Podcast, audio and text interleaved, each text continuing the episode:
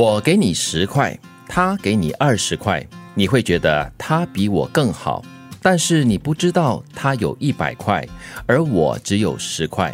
我给你一颗糖，你看到我给他两颗糖，你就对我有看法了。但是你不知道，他也曾经给了我两颗糖，而你什么都没给过我。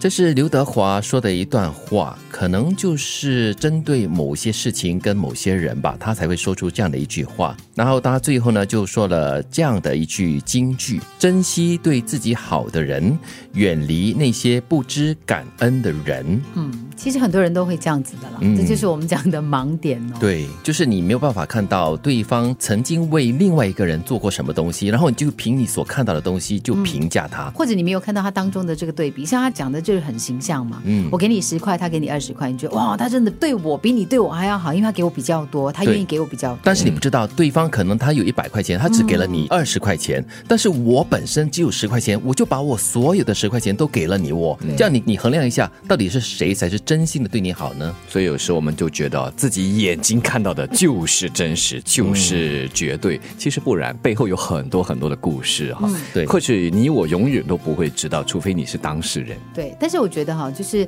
珍惜对自己好的人这件事情呢，就是我们生活中最大的盲点。因为常常你会发现呢，呃越对你好的人呢，你就会越把他视为理所当然。对，所以我，我有一个朋友，他很有趣的，他在工作上啊，他常常会，他很愿意帮助别人，可是他每一次帮助任何人之后，他就会告诉他说：“哦，我已经帮你完成了这个东西了。”他就说：“It's just for the record。”他要让对方知道说，这个东西不是我轻易可以帮你做的，我是真的要经历过一些东西才可以帮助你完成的。嗯不然的话呢，他会觉得说：“哎呀，对他来说这个很简单的对，举手之劳啦，对，没什么的。”对，那对方在接收这样子的一个讯息了过后，他对这个为他做了好事的人的看法是怎么样的？我不知道嘞，哦但但是我觉得他从来也没有期盼过什么，但是他的立场啊一直是我说，那你反正都不要人家回报，你干嘛要说呢？他说不一样，他说你说了之后呢，他就知道 you make an effort，就是不是他随便点你就可以做的事情。哎，这点还蛮值得好好的思考一下的哦。或者去斟酌吧，嗯，你可能要看人哦，嗯，在什么样的场合对什么样的人，你做的这件恩事哈，可能再回到我们所说的，作为一个受恩者吧，嗯。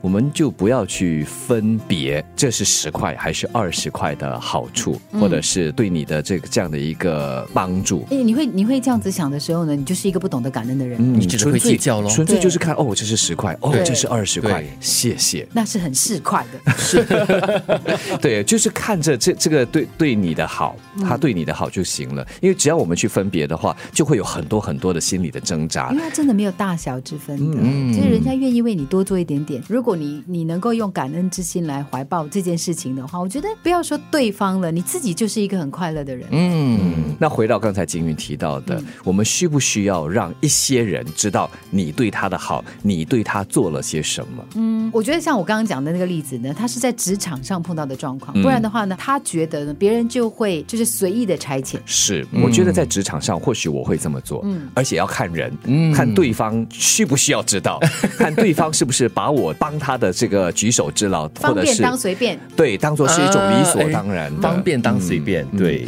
不然的话，就下一次哈、他就会把你当做是随便，以为说哦、你是应该帮忙的，或者是你应该帮的更多。下一次你没有帮他，就会说：“你明明每次都做的吗？为什么你这次不要帮我？”对你很帮我喽，你 很不好喽，嗯，但是我觉得，如果是以朋友之间，又或者是家人之间的话，就生活中了。对，那就不需要那么计较了。因为如果你真要帮的话，就不要想回报嘛。如果你要去计算的话，那就不要帮喽。话说回来啦，我觉得那就是一个你自己本身的诚意喽。嗯，珍惜对自己好的人，远离那些不知感恩的人。